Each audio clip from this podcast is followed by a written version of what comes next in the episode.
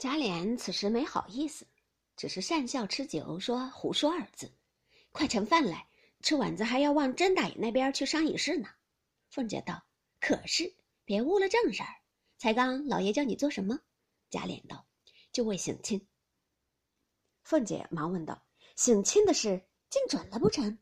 贾琏笑道：“虽不十分准，也有八分准了。”凤姐笑道：“可见当今的隆恩，历来听书看戏，古时从未有的。”赵嬷嬷又接口道：“可是呢，我也老糊涂了。我听见上上下下吵嚷了这些日子，什么省亲不省亲，我也不理论他去。如今又说省亲，到底是怎么个缘故？”贾琏道：“如今当今贴体万人之心，世上至大莫如孝字。想来父母儿女之性，皆是义理。”不是贵贱上分别的，当今自为日夜侍奉太上皇、皇太后，尚不能略尽孝义。因见宫里妃嫔、才人等，皆是入宫多年，抛离父母音容，岂有不思想之理？在儿女思想父母是分所应当。想父母在家，若只管思念儿女，竟不能见。倘因此成疾、致病，甚至死亡，皆由正宫禁锢，不能使其遂天伦之愿。以大伤天和之事，故启奏太上皇、皇太后，每月逢二六日期，准其交房眷属入宫请候看事。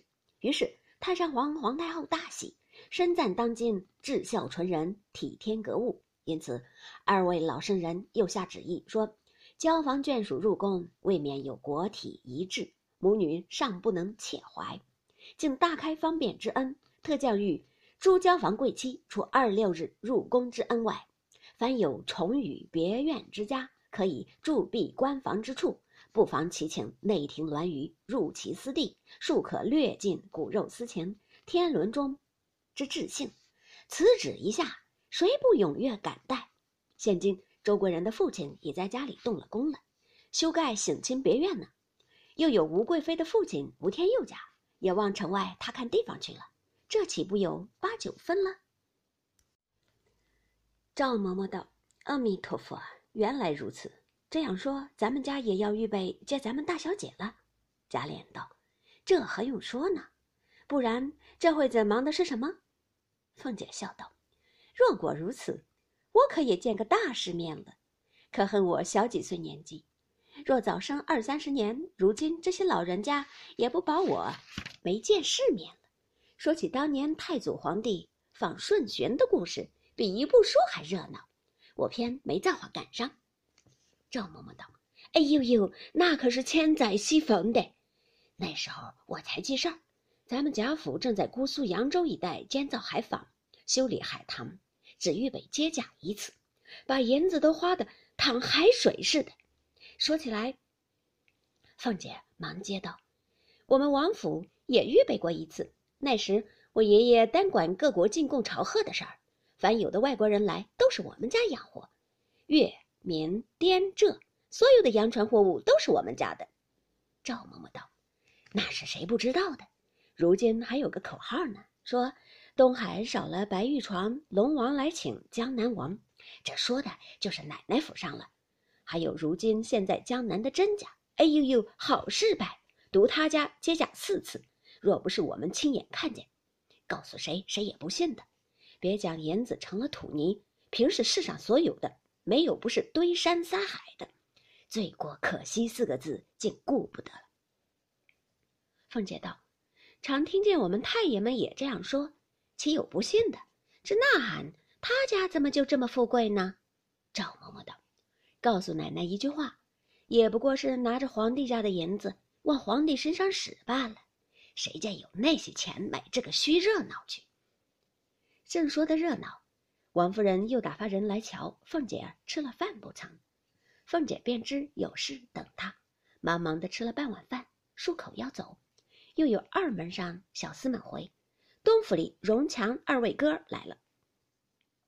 贾琏才漱了口，平儿捧着盆灌手，见他二人来了，便问什么话，快说。凤姐。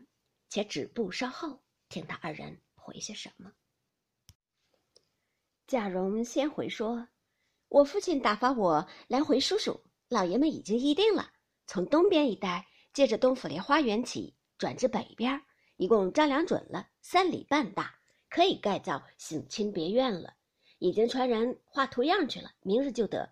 叔叔才回家，未免劳乏，不用过我们那边去。有话明日一早再请过去面议。贾琏笑着忙说：“多谢大爷费心体谅，我就不过去了。正经是这个主意才省事，盖造也容易。若采至别处地方去，那更费事，且不成体统。你回去说，这样很好。若老爷们再要改时，全仗大爷见阻，万不可另寻地方。明日一早，我给大爷去请安去，再议细话吧。”贾蓉忙应几个是。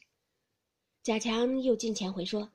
夏姑苏聘请教习，采买女孩子，置办乐器、行头等事。大爷派了侄儿，带领着来管家两个儿子，还有单聘人、卜顾修两个清客相公一同前往，所以命我来见叔叔。贾琏听了，将贾强打量了打量，笑道：“你能在这一行吗？这个事儿虽不算甚大，里头大有藏掖的。”贾强笑道：“只好学习着办罢了。”贾蓉在身旁灯影下敲拉凤姐的衣襟，凤姐会意，应笑道：“你也太操心了。难道大爷比咱们还不会用人？偏你又怕他不在行了？谁都是在行的。孩子们已长得这么大了，没吃过猪肉，也看见过猪跑。大爷派他去，原不过是个做道钱儿。难道认真的叫他去讲价钱、会经济去呢？依我说，就很好。”贾琏道。自然是这样，并不是我驳回，少不得替他算计算计。因问：“这一项银子动哪一处的？”贾强道：“才演绎到这里，赖爷爷说，呃，不用从京里带下去，江南甄家还收着我们五万银子。明日写一封书信汇票，我们带去，先支三万，下剩二万存着，等置办花烛、彩灯，并各色帘笼帐幔的使费。”贾琏点头道。这个主意好。